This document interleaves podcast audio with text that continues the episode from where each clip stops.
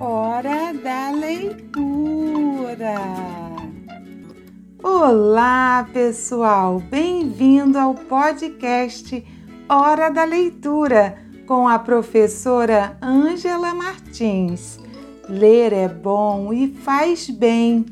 Este é o primeiro episódio da temporada 2021 e você vai ouvir um conto popular da Noruega a história da princesa mentirosa e de uma disputa para ver quem mentia mais. Preste atenção, a história vai começar.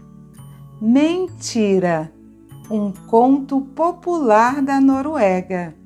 Era uma vez um rei que tinha uma filha terrivelmente mentirosa.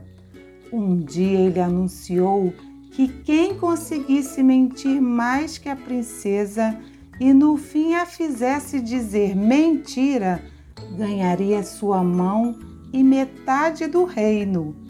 Muitos rapazes tentaram superá-la e fracassaram, até que três irmãos se apresentaram.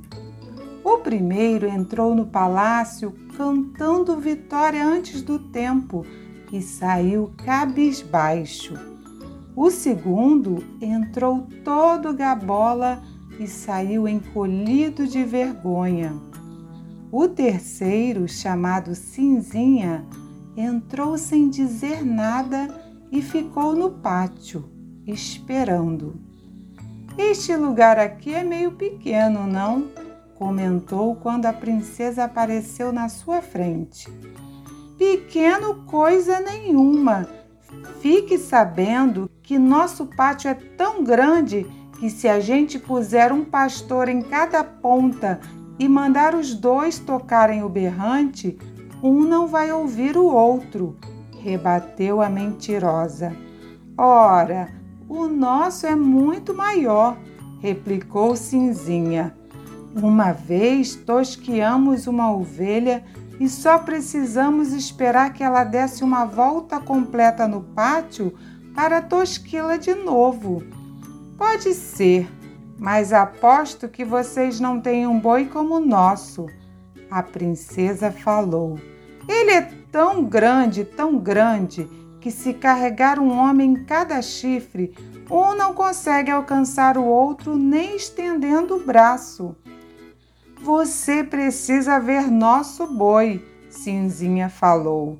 Ele sim é tão grande, tão grande, que se um homem tocar trombeta num de seus chifres, quem estiver no outro chifre não vai escutar nadinha.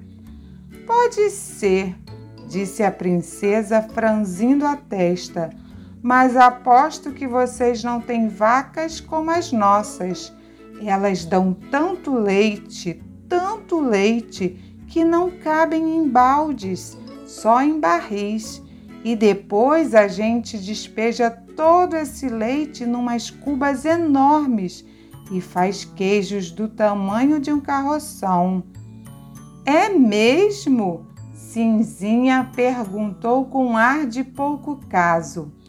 Pois para recolher o leite de nossas vacas, precisamos usar tonéis enormes que despejamos nos tanques de nossa cervejaria para fazer queijos do tamanho de uma casa. Quem pisava a massa era nossa velha égua, mas um dia ela sumiu naquele mar de soro.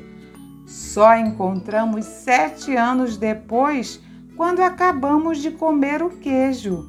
A égua estava viva mas tinha quebrado a coluna. Eu a remendei com um pinheiro e ela ficou nova.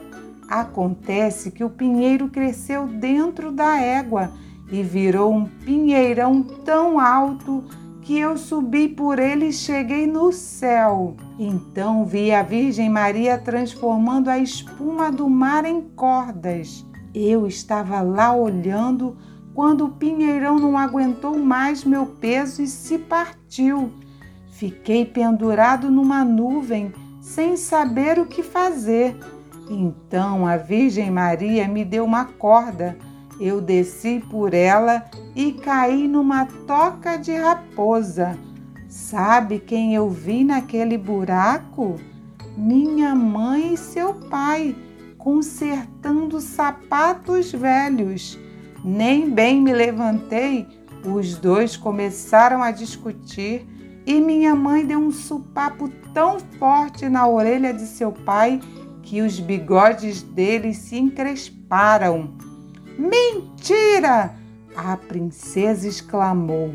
Meu pai nunca foi sapateiro e nunca apanhou de ninguém. Foi assim que Cinzinha ganhou a mão da princesa e ainda metade do reino. A hora da leitura está terminando, mas a gente vai se encontrar novamente na próxima semana. Tchau, pessoal!